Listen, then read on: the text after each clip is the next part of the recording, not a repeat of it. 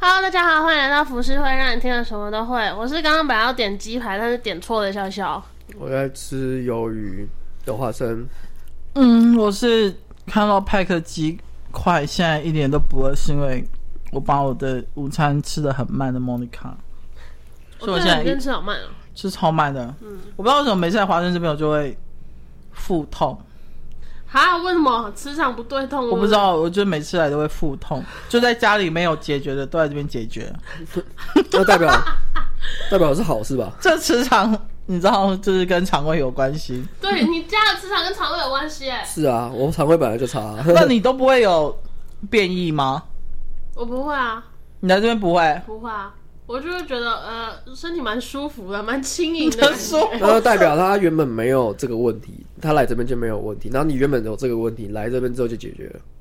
哦，这样听起来，听起来所以以是后如果是便秘的人就可以来你家，你只要收费。对啊，我这边要收费啊，这边坐一下子就可以去大 便了，哎你可以然后那边就一排人坐在那边，然后看看到看报纸，等着他上厕所这样。你这头衔就叫磁场治疗，什么事都不用做，你就这边看看书、看看电影什么的，就会有变异了。哎、真的有这种东东西啊！那你把你那间电脑房也改成厕所好了，干我还要改装哎、靠背，可以赚钱呢、超臭的多干。好赚啊！好，我们今天要讲的是，大家应该都有听过二十四孝这个故事，就是二十四个故事。那我为什么今天会聊这个呢？是因为我们上礼拜的时候不知道聊哪一个主题，然后就突然讲到二十四孝，然后我们就突然觉得，嗯，好像很多。呃，二十四孝里面的故事呃搬来现代会觉得很荒谬、很很荒诞，根本不切实际。我们上次讲那个孔融让梨啊，哦，对，我们讲说这是不是二十四孝里面的？对，是华生先讲一个，锅具啊，对，锅具买买纸啊，吧就是他把他为了他妈啊妈的，他妈妈可以吃多一点东西，就是有饭可以吃，所以就把他儿子杀了。因为他妈妈太太疼他的太孙子，，对，没错，然后每次有饭的时候都不吃，都让这个他是要孙子报警的，这是要抓去关的。对，其实在，但是在你你以前的古时候，却认为是一种孝顺的美德。嗯，其实孝顺应该是算是儒家文化里面一个很重要的观念，嗯兄友弟恭，然后孝顺父母长辈，注重伦理。嗯，然后这个二十四孝的故事呢，是元代的时候有一个读书人叫郭居静，然后他把古代的二十四流传的孝顺故事编成二十四孝。嗯，当然我不知道他那个截取是他的来源是什么，毕竟他们以前没有 Google 这种东西。嗯，所以可能是从乡野李明或者是周遭身边去想，哇哦，这可以变成一个孝顺的故事哦，就把它写进来。或者史书之类的，史书记载。他应该就是古时代的一个 YouTuber 吧，就是自己把这个东西中的呃你不知道的二十四个孝顺的故 事，然后就最后就变成就是干广为流传。好，因为二十四个呢，所以我们今天就针对这二十四个来聊。然后，当然我们我们就直接看网络的资讯，然后我们就大家可以来笑一笑，感受一下。第一个笑呢叫孝感动天，你没有听过这四个字吧知？有的，它是虞舜，然后呢虞舜是那个大禹治水，你知道吗？不是，好，好，他就叫虞好舜。， 对，他叫虞舜。呃，他说的是说，呃，他他是一个叫做舜的人的儿子，然后那个人，哎，好，我不知道他写什么。好，反正呢，就是唐尧时代有一个叫舜的人是 bra bra 的儿子，然后那个 bra bra 呢是一个盲人的老人，然后非常不讲道德。我觉得华生也就采取一个听故事的的一个角色。今天嗯，你听完之后，你就可以发表，我觉得我们可以讲一些想法。好，然后呢，这个叫舜的主角，他的妈妈也是一个爱挑拨离间、搬弄是非的听人。起来很八点档。对，就是这是一个很很破碎的家庭这样子。嗯然后这个叫舜的弟弟叫象，大象的象，嗯，他是一个骄纵、枭凶狠，然后对待舜这个男主角的人都很不好。干这家里到底怎么出了什么问题？对，他的妈妈、他的弟弟，还有他的爸爸，儿子，嗯，嗯儿子三个人很多次都想要加害虞舜。看干好，目前故事到这边就觉得这个舜发生什么事情？为什么他的儿子、他的妈妈还有他的弟弟就都想要害了他？所以舜在这样子的家庭里面生活呢，可是他对于父母还有弟弟却完全没有怨恨之心，嗯怎么？可能？嗯，好，我始们终就我们假设他有可能。好，，始终孝顺父母，兄友弟恭这样子。虽然说，虽然说他是以这种慈悲心肠的姿态生活在这家里，但是呢，到最后他还是被赶出家门，在一个山脚下耕田。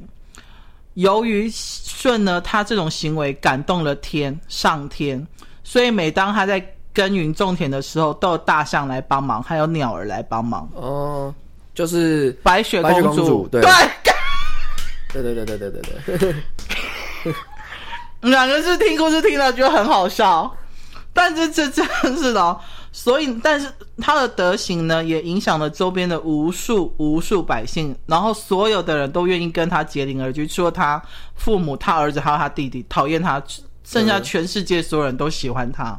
那他的老婆嘞？呃，他没有其他老婆，他老婆可能早就被他的儿子杀了之类这样嗯子。他后来有有有嫁有啊哎，等我还没讲完，你先听我讲完。然后呢，舜的孝顺贤能也传到当时的皇帝尧，就唐尧时代嘛，嗯尧、那一边。然后尧通过侦查之后，发现确确实有这个人，然后有这些事情，所以就安排了九个健美健壮的男子去帮他，又把他自己的两个女儿，就是皇上的两个女儿公主，嫁给他做妻子，然后还把皇位让给他。结束。哦，超赞的，这是一个童话故 事哎。所以孝感动天是什么意思？就是呃，他感动的了上天，所以他就先派大象跟鸟儿来帮他，呃，就是老天爷。这个是一个神话故事哎，听起来很像北欧的神话。对，可是又很实际，因为皇帝也很喜欢他，所以又派了一些壮男、猛男去帮他，又把女儿嫁给他，到最后还把位置让给他当皇帝。嗯，但是以我不知道，因为那个那个尧舜时期是一个很古时候古时代的一个帝帝王的那个朝代了，我觉得这是一个非常荒谬的故事。所以以但是以我我我我我觉得，如果是以现在的帝王统治的每一个时代来看，一个帝王要传军位给一个平民老百姓是不可能的事情，对，所以就 bullshit。不可能的事情是绝对不可而能且的。为什么他的儿子、他弟跟他妈妈都想要杀了他，有然后可他能还不会想要反抗，然后全世界只有这三个人想要杀他，其他人都不想要杀他。所以代表他在他在家里的那段时间还没被赶出去之前，他都他随时随地都是处于一种就是惊弓之鸟的状态。例如说喝酒的时候要注意一下有没有哦被要下哦用毒针，先去下去有没有对看变色之类然后的。在拥抱的时候要要发要注意一下后面有没有人，然后拿刀子捅你这样子。对，你看二十四孝的故事几乎都是那种呃家里的人不喜欢他，然后他也是很孝顺的这种。哦所以其实他是在宣传一种宣扬一种美德，是指说你要你要以呃以德报怨以德报怨，对，你要以德报怨，这个就是一个一种美德。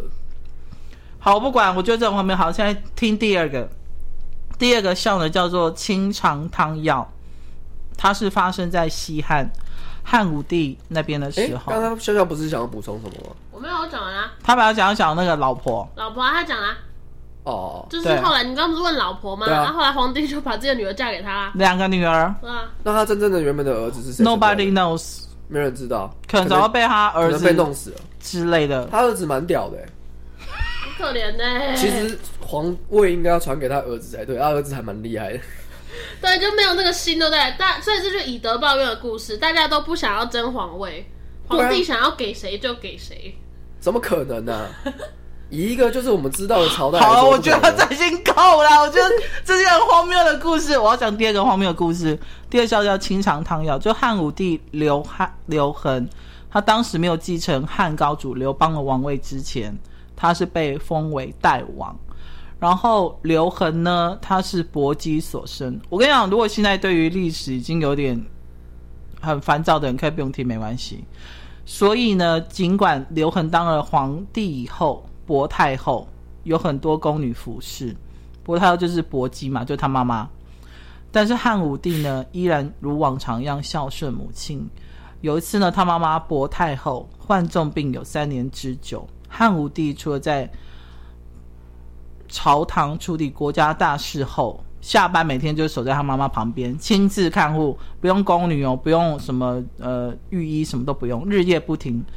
困了就在母亲的旁边，病床旁边睡着。每当宫女煎好药，太硬也先自己尝，没有问题之后有煎到位才给妈妈喝药。结束。就这样。所以这就是乱伦妈宝，他就是个妈宝，呃是妈宝，但是他在讲这个这个故事就比较没那么荒谬了。就是这个故事好像听起来蛮正常的，就是一个很 care 妈妈，然后亲是亲是亲力亲为的感觉。，对。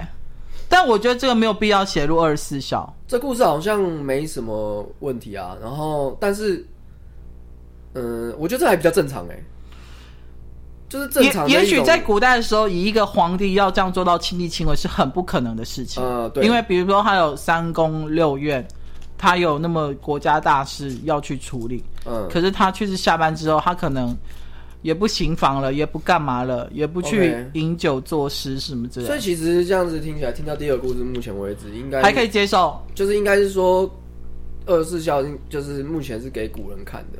嗯，目前为止目，前为止还是给古人看，因为我们嗯在我们这样的这个状况来看的话，好像算是一个很正常的行为。好，那我要讲第三个故事。第三项呢叫啮指心痛，啮就是动物咬的那种啮，就对。周朝的时候，孔子有一个叫曾参的弟子，他的品德非常的高尚，而且很孝顺父母。有一天呢，他去山中砍柴，家里来了个客人，那母亲呢在家里没有东西招待客人，可他们家很穷。但是因为曾参就是那个他儿子还没回来，他母亲实在没有办法了，忽然想到，诶，灵机一动，他妈妈想说母子应该心血相通，所以就咬破了自己一个手指头。嗯曾参在山中行走的时候，突然觉得心痛，嗯，你知道母子连心，母子连心，就担心母亲在家有事情，就急忙赶回来。嗯但回到家之后呢，反而客人走了，然后曾参问问母亲说：“家里来了客人，为什么他在山中行走时候会忽然心痛？”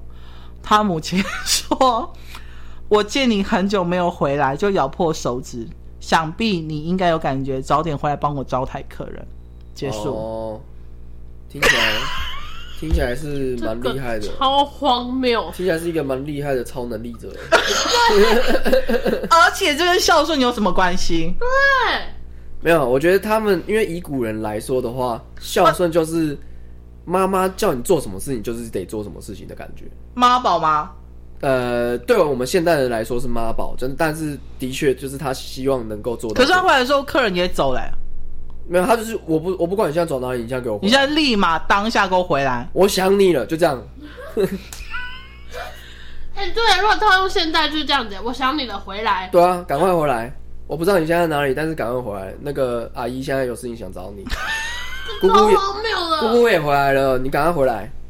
就这样，对阿北想我阿北说想看你一下，然后摇一下手指，干他就 回来。啊干哎、那这个这个在现代来说，虽然说这是超能力，但是是最没有用的超能力，因为我们直接传个简讯或者传个讯息就好了。对啊，我还我打电话说你现在在哪？对，那这个东西还有一个副作用，就是他可能心脏疾病会越来越， 用太多次之后他就会有心脏心痛，因为一直心就是痛，心痛。心绞痛，然后对到时候就真的回不来了。那这样他还可以衍生出一个东西，就是如果那个就是如果他妈妈不喜欢这个他他儿子的那个女朋友的话，每次都咬咬手指，不让他看不让他继续跟他相对处，，看到他的时候就呃干、好心痛、啊。我看到你怎么都这么心痛，这个好荒谬。好，这个也很荒，而且我觉得这跟孝顺真的扯不上边。好，那第四个孝顺故事呢，叫单一顺母。在周朝的时候呢，孔子又是孔子，有一个弟子叫闵子骞。早年的时候，他妈妈就过世了，所以父亲又娶了一个女女生，然后生了两个弟弟。但是这个后母呢，对于自己两个所生的孩子非常的偏爱，反而对那个闵子骞很刻薄，常把他当佣人使唤。好的东西呢都留给自己的孩子，然后最坏的都留给闵子骞。有一年冬天来了，后母呢用了上好的棉絮给自己的两个孩子做了棉衣，然后给闵子骞一幅却是不保暖的鲁花，呃就是芦苇的花之类的。嗯但是明子谦还是没有怨言，依旧对父母非常的孝顺，就对他的后母还有爸爸很孝顺。嗯因为他知道他的衣服很单薄，没有御寒，所以他冷到浑身打颤。嗯，父亲看到他这样抖到不行之后呢，知道后母对他的孩子很刻薄，心中大怒，然后立刻要回家把他的妻子赶走。嗯，明子谦知道之后，不但没有跟父亲说后母对他的刻薄待遇，还为后母求情，而且他说母亲所在。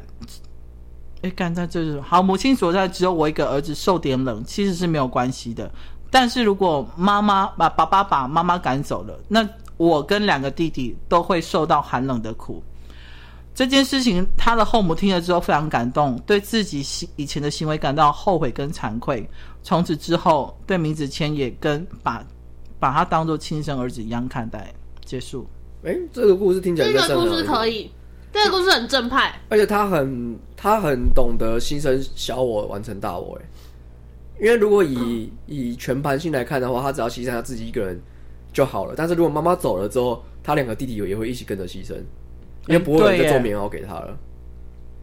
所以其实他是一个懂得看大局的人，是大体，对舜应该要传地位给这个人。不同时代啊，不同时啦。代哦，我我觉得舜应该要传地位这种人才对啊。我觉得这个故事可以，这这故事蛮政治，应该说不是政治正确，应该说他蛮有政治头脑的。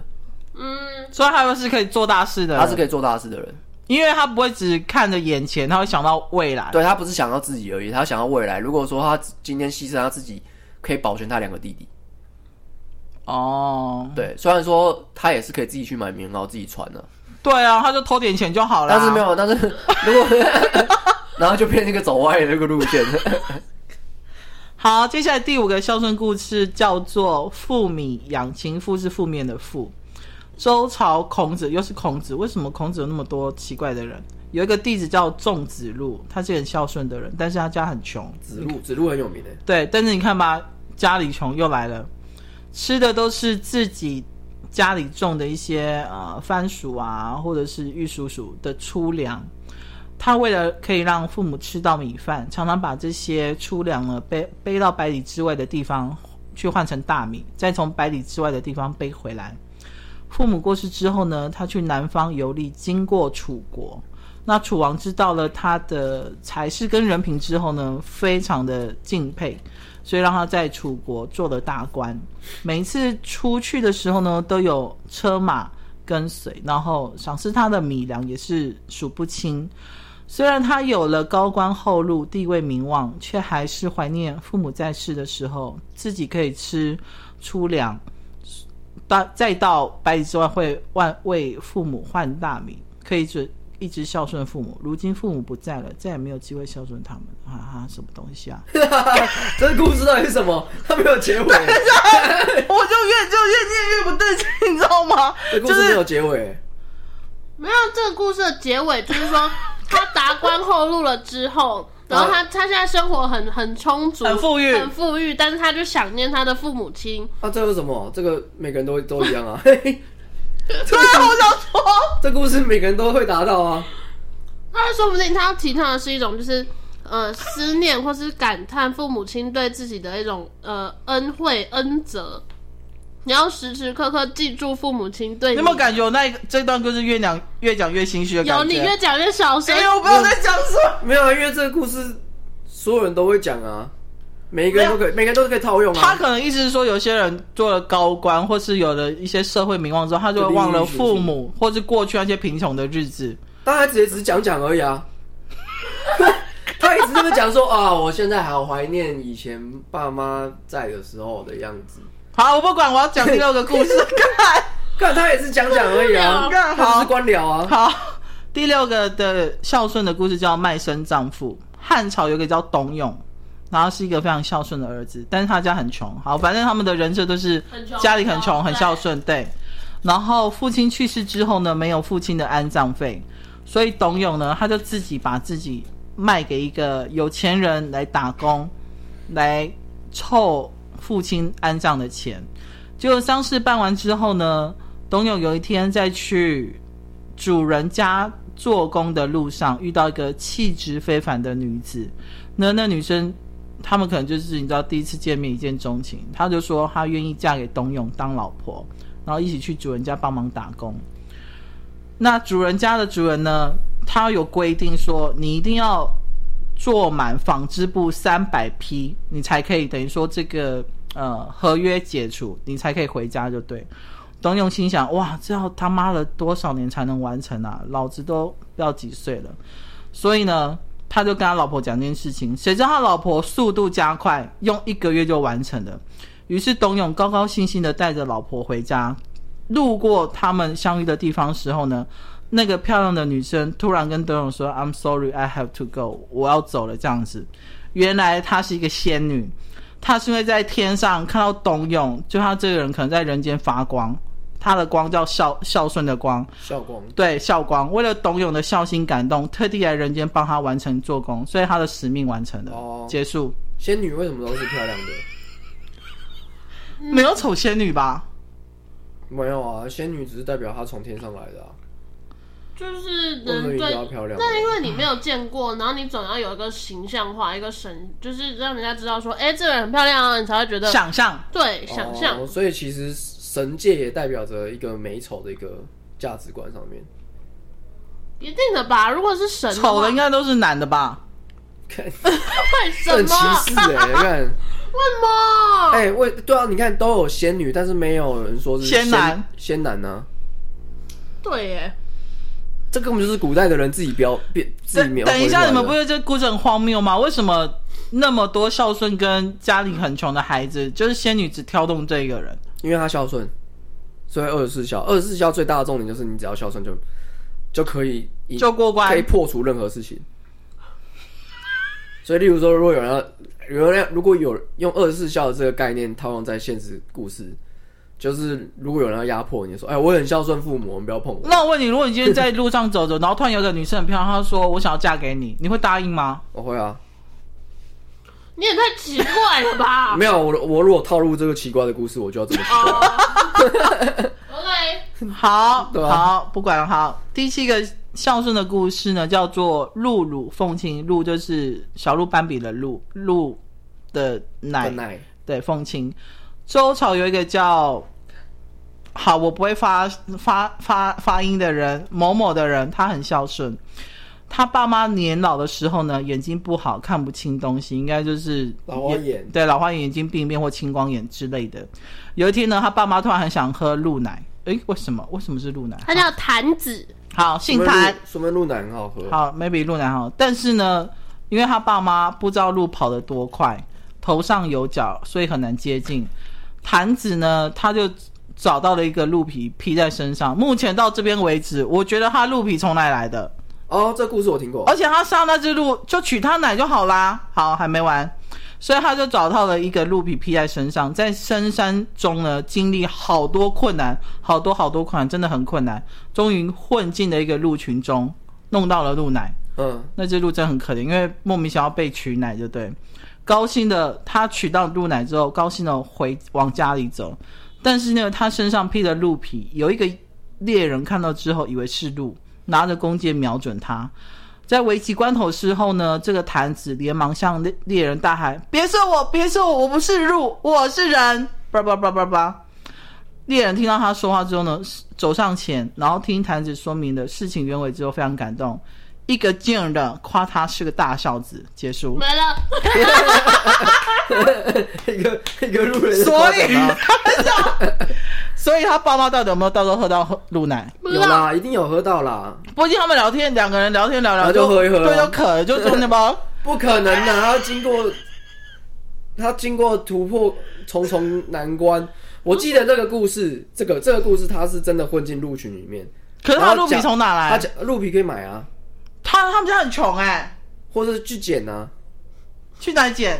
就是一些那个打猎人户，他们说不定会有一些不要的鹿皮啊。无所谓了，我不想知反正道。反正他就是要到了嘛，然后要到之后，我记得这个故事他突破困难重重是因为他要假装鹿，对，他要当成鹿，所以所他以就他用四只脚走路。对对对，然后这边假装那边，然后那边呢、我要喝奶奶这样，然后开始挤人家奶奶这样子，很荒唐。不是，我觉得最奇怪的是，他最后到底是什么结尾？猎人不会啊，这个哎、这个结尾，如果你想想看，如果用呃戏剧的呈现方式的话，会是还蛮蛮感人的。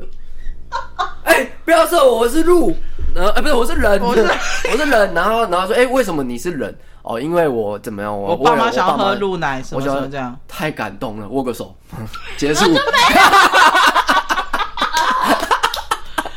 我什么太啦？感动了，我要大大赞赏你这个人的为人处事。好结束然。后结束，然后也没有要干嘛，然也后啊没然有说 后干然后在嘛。画面定格，然后再放一个什么这个我放觉一得个二这十好秒像故那事个，反正我很闲的那个剧情感觉哦，很像就是结束的莫名莫其名妙。其妙的，好好，啊接下来第八个，呃，第八个孝顺故事叫《行佣公母》，行就是行人的行，行然后佣人的佣。后汉时期呢，有一个叫江革的孝子，然后在小的时候父亲去世了，所以跟母亲相依为命，生活一样很贫穷。你知道又来，那个时候呢，天下战乱不断。有一天呢，江革听到战乱就要靠近他们的村子了，担心母亲会受到惊吓，所以他就叫母亲来说：“跳上我的背来，我背着你到处逃难。”在逃亡路上呢，遇到了盗贼，盗贼要江格加入他们，然后江格就跟盗贼们哭说：“母亲因为年轻时为了养活自己吃尽苦头，现在年龄大了，如果没人照顾，铁定活不下去。”所以他无法加入他们，就无法加入盗贼。盗贼们也被他的孝心感动，就放了他们。结束了吗？还没，哦，当他们逃难到某一个地方的时候呢，身无分文，衣服跟鞋子都破了。饥寒交迫下呢，江格就去给人家做佣工，拼命的干活，赚的全部虽然说没有很多钱，可是都拿来帮母亲买一些生活用品，自己却舍不得花一个钱，依然穿着破烂的衣服跟鞋子。结束。啊，那为什么不干盗？我觉得如果他可以选，他也可以选择一件事情啊，我觉得他可以去加入他盗会加入贼，盗贼，然后把因为妈这妈样养在养在贼窟里面、啊。对，因为还有人帮忙照顾他妈妈，而且还可以赚更多钱他。他怎么这么笨呢、啊？他可以，他们可以讨论出一个更好的方法、啊，就是他可以加入盗贼，然后然后而且为什么古代人就是只要听到你一些孝顺歌之后就哇你好孝顺，好我决定放了你，好我决定跟你当朋友，好我我决定不逼迫你做一些你不想做的事情。这是二十四孝式的真孝谛感啊！动天。你只要孝顺，什么事情都 OK。哎、但是你想想看哦，如果你把孝顺当成现在的信仰，好像听起来也蛮合理的。怎么说？例如说，哎、哎不要杀我，我信佛啊，佛教徒，OK OK，佛教徒都是好人，是不是？是不是？有哎、对不对？有你很孝顺，好，你很孝顺的人都是好人。对，啊，那孝顺在如果以前在古时代里面，他孝顺是一个比佛教、比信仰还要更高、崇高的东西，那说不定就会，它就是一个信仰啊。因为是不是国家都呃古代都以儒家思想为中心点，对，那所以可能他以孝顺这件事情是最哦，大信仰，那我那我就可以理解了，那这样就可以以理解他为什么要神化这件事情呢？就是信仰也必须要被神化，会降一些神迹啊。所以如果你在孝顺这上面加一点神迹之后，大家就觉得说，哎、孝顺是很重要的事情，孝顺是唯一信仰。好，我讲第九个故事。 第九个故事叫怀菊怡亲。哎、你是不是肚子很饿，你要不要先吃一块它的东西？感觉你很饿。你为什么会？因为你一直拿着痰，然后缩在一起，就代代表你又冷饿又冷。因为我们家猫也是会这样子。从猫的行为看出对来，。第九个叫怀菊清。后汉时期呢，有一个叫陆机的人，然后小时候呢，他就懂得为什么是小时候，好，子女要孝顺父母的道理。有一年，在他六岁的时候，去九江，刚好遇见了袁术，好，也是一个人哈、叫袁术。袁术拿出很多橘子招待宾客。陆机呢，就是这个主角，六岁的时候，他偷偷的在怀里藏了两个，就是他偷了两颗橘子。六岁的小朋友，等到要回家跪地拜辞的时候呢，橘子掉在地上。这时候袁术还以为陆机是一个孩子，太喜欢橘子，所以才偷偷藏了两个。所以袁术就问这个六岁小朋友说：“陆机啊，你是来做客的，客人怎么能够把？”哎，客人怎么能够把主人用来招待你们的橘子偷藏回家呢？陆基这个六岁小朋友，他红着脸不好意思，然后他突然觉得这样做好像不行，都是因为一时想着想要拿回去给父给母亲吃，所以他才跟袁叔说不好意思，他其实也不想，只是因为母亲喜欢吃吃橘子，可是因为家里这个季节买不到橘子，所以就将自己本来想要吃的两颗橘子省下来带回母亲吃。袁术见他六岁这个年纪竟然有如此孝心，大为惊讶，又送了他一些橘子带回家。结束。好，我我我我我 说，我解释一下那个背景时空，元素元素跟那个入京、陆基还有那个孔融，他们都是同一个时代，真的吗？他们是三国时期的人。袁术是袁绍，那你知道听过袁绍吧？嗯，袁绍的弟弟，哦袁绍的弟弟就是袁术。那陆基呢？陆基应该哦就是一个普应通人该是陆逊那边的人，你知道陆逊吗？我知道，对，应该是陆逊那边的人，因为听起来像是我不知道陆基，我没有我没有读过陆基，但是好像陆逊应该是陆逊那边的人，所以他们都是同一个年代的他们是人。同一个年代的人，所以那个年代的人都很喜欢用水果来他展们都示喜欢孝长心。长哦，对，橘子啊孔融让梨耶，长长梨子啊，长橘子 啊，突破 盲点。长橘子啊，长梨子之类的。而且为什么妈妈喜欢橘子，你就要用偷的啊、然后听到之后，他跟人家说：“好，那你你就偷，我就可以送给你更多的橘子。这个有点像是无限上纲吧，孝心无限上纲的意思，就很像是”我说：“主人，我想说，你就算你要自己跟我讲，不应该要偷才你对、啊。看现在很多社会新闻不都是偷东西，然后后来发现原来他家里很穷，或是想要给小孩子吃东西之类这样子。对，或是把自己的妈妈掐死，因为他永远就是他就是在病床上面已经很久了，久病缠身久那一病种缠，身那种的，但他也可能也是为了孝心，哎、可是这个就很难说嘞。我觉得这种这种，虽然单听这个故事会觉得很荒谬啦，嗯就是不要偷东西什么。可是如果你真的拿到现实世界来讲的话，我相信大部分人都会觉得很很可怜。对，是我不可怜、会啊。刚那种，我觉得小时候做贼，长大但你知道陆基这个人啊，如果他是陆逊那边的人，嗯他们是官，长大之后他们是哦是不是官二代，所以就不可 能。对啊，干孔融也是官二代啊，恐龙家不是很有钱吗？孔融家很那有让钱杀啊，小李啊，对，我记得那时候就有人在说这个故事很大 bug，是恐龙家明明就很你有就买一堆梨子，每个人都有就好对，啦。每个人都有就好，为什么你要让给弟弟而？且你知道孔融是一在历史上面算是一个蛮自大的人，啊，忘嗯忘了真的哦、他是一个蛮自大的人，干他是写这故事要美化他自己啊。好，我不管，我要讲第十个故事。第十个故事叫“乳姑不带乳”，是乳房的乳，乳姑不带。唐朝有一个人叫崔南山，然后他的曾祖母呢年纪大了，牙齿也掉光了，需要用牙齿咀嚼食物，他都不能吃，只能喝稀饭，就很可怜。好，这个曾祖母的媳妇呢，也就是崔南山的祖母，好，因为一个是曾祖母，一个是祖母。好，她是一个很孝顺的媳妇。然后这个媳妇呢，每天看婆婆只能用喝稀饭，没有营养，所以她每天早晨起床刷牙洗脸完之后呢，就来到堂屋用自己的乳汁给婆婆喂奶。等一下我要先问，就是你知道乳汁这种东西是怀孕后才会有东西，不是一年三百六十五天都有的东西。日复一日，年复一年，从不间断。几年过去了，所以这个唐夫人她的乳汁已经被挤干了。源源不绝。我还没讲完，但是呢，因为这个曾祖母虽然没有吃过米饭，但是身体一直很健康。为什么？因为她一直喝人奶是。喝人的，人老了，终究有一天会生病。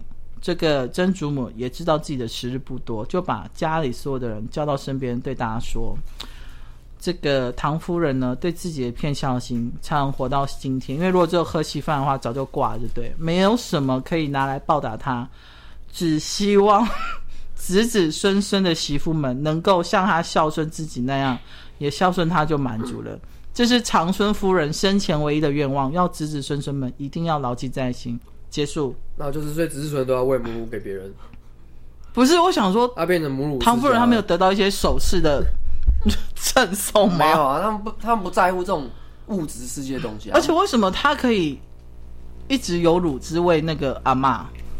呃，他们可能一直在生小孩吧，哦，古代人有可能，可能哦，就是有道理耶、嗯 对啊，可能一直在生小孩。对，耶，跟小猪一样一直在生。这种好难听的感觉啊！ 小猪还蛮可爱的啊不。要这样。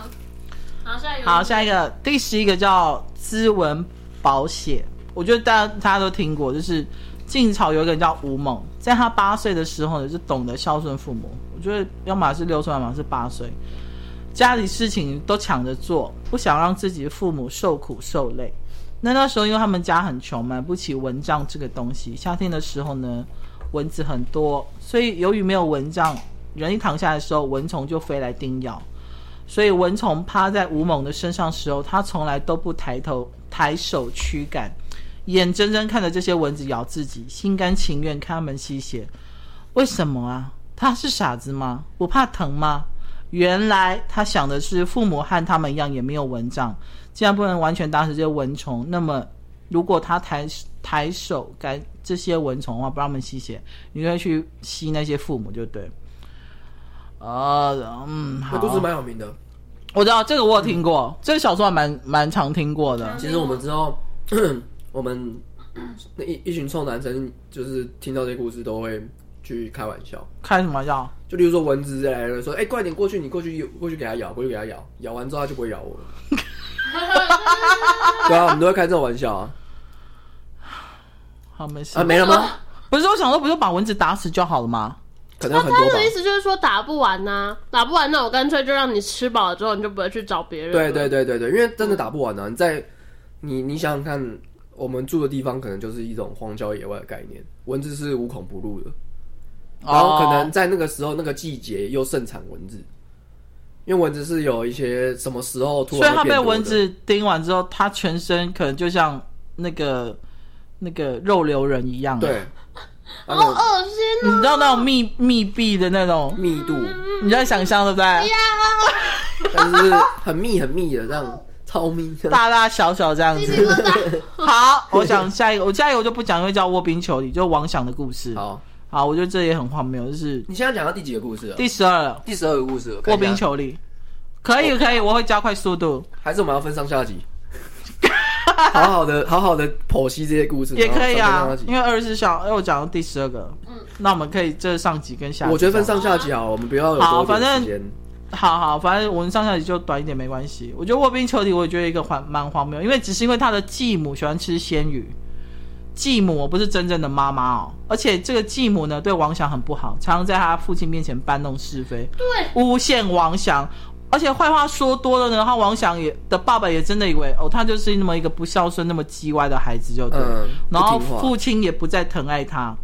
可是呢，王翔还是对父母孝顺如故。我一直觉得这些人就是愚孝，愚孝对就是愚笨的愚孝人。对，但是因为他知道他的继母喜欢吃咸鱼，在一个寒冷冬天，继母故意刁难他，要他捉两条活鱼回来。嗯，可是海河上面都已经结冰，到哪里去捉鱼呢？就去市场买就好了嘛，就偷妈妈的钱，然后去市场买就好了。对，可是因为没有办法，就很笨的王想呢，就只好解开了衣服，打赤膊卧在冰上，向上苍祈祈祈诚的祈祷。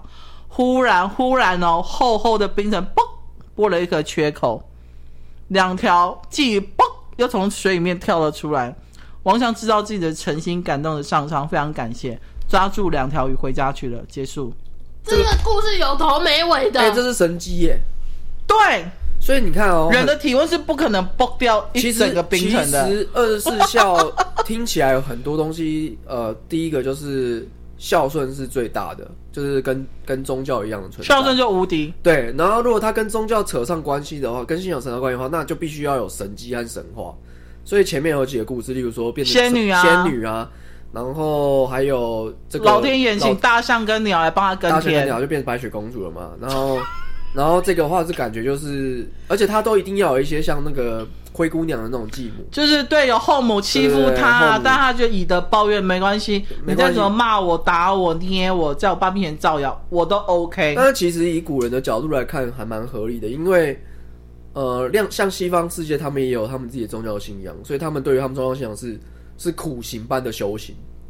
例如说，他们对于神的信仰是坚定不可移，所以如果孝顺这件事情对他们来说也是坚定不可移的话，就会有很多考验，然后考验他这个人，然后他的后母会欺负他，会会打他，然后甚至有些人会想要杀他，但是没有，我对孝顺来说就是始终一条路，嗯，就是孝。就是坚定的。我就是坚定这那条路，就是所谓的愚孝啊所。以就是孝，没有就是信仰啊。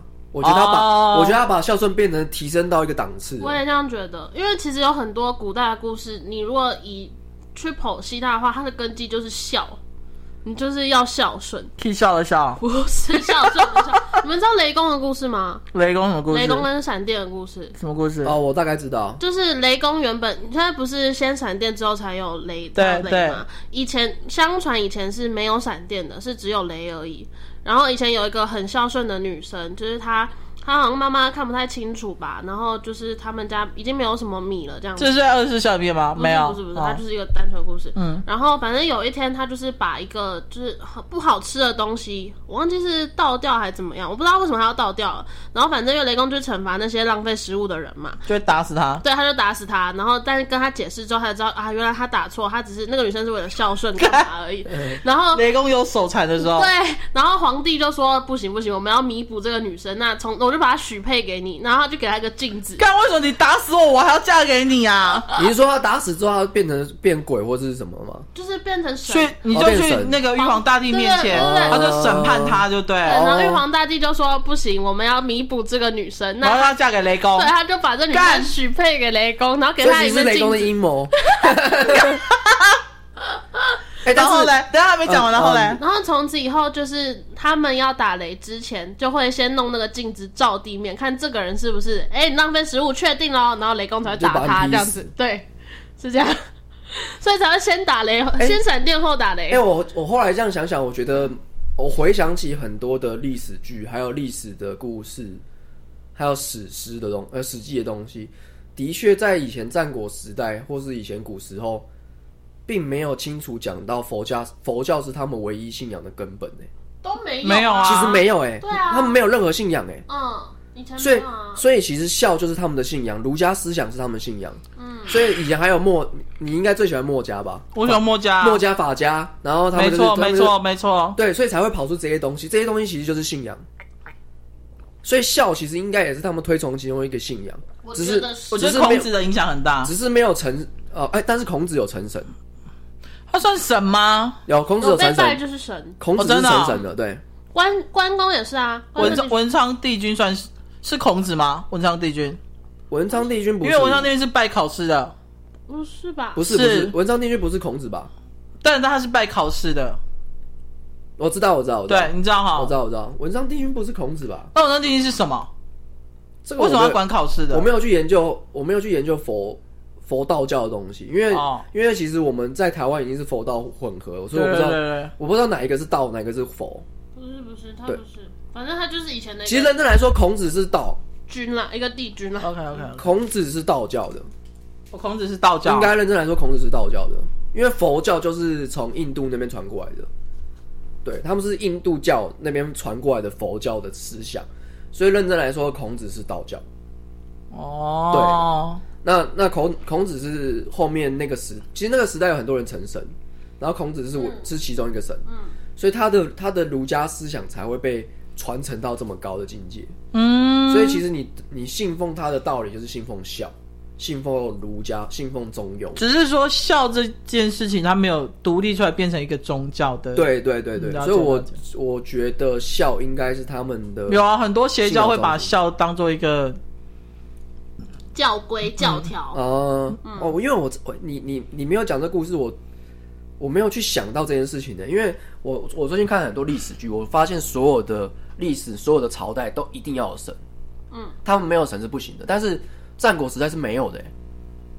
战国时代并没有说哦，我现在在怎么样，但是他们只有一个就是挟天子以令诸诸侯那种，啊，对对对，他们只有正规这件事情，但是那以前的古时代，他们不需要正视这件事，他们只需要正视说哦，我是神派下来的使者，所以我要当王。嗯，他们都是这样子，所以他们都要正视自己的神的地位，神授予着他们这些地位，所以他们要来统治这些世界。所以皇帝皇上才会什么天子什么之类的，对这种子臣。对，但是好像在以前的古时代，清明好像都没有真正的信仰、欸，有啦，有吗？是吗？到清了之后就是佛教啦。哦，那时候才是佛教，嗯，但是在这之前，三国那个时候都没有，好像没战有国时代好像也没有。嗯没有特别的讲出对，来。所以墨家那时候才会跑出来，那法家那才会跑出来。那像西藏那种喇嘛，就是那个什么活佛转世，嗯，那也算是一种像古代皇帝那种感觉嘛，活佛转世，它算是一个教可宗能应，该是先知吧。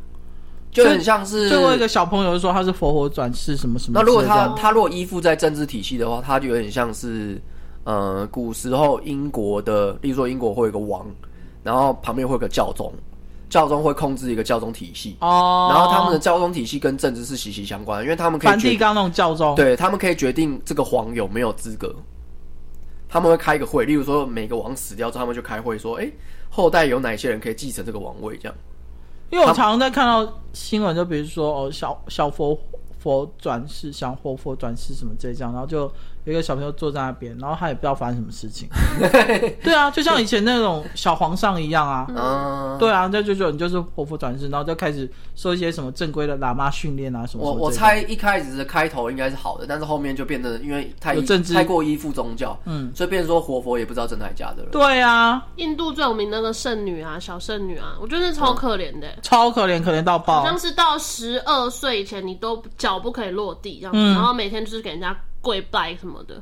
哦，我看到小朋友真的不知道发生什么事情，他只能听父母或身边大人的安排，嗯，其实蛮多小邪教都是这样的我，觉得好可怜哦。很多都是小时候被奉为神童或怎么样，然后就放在那边给人家膜拜，就供对啊供奉啊对这样子啊。对对，好，我们今天的十二校二十四校看是什么十二24校校二十校上集先讲到这样子，啊我们接下来继续讲下集，要继续听哦，好，要再按礼拜五要按 play 哦，好，拜拜。拜拜。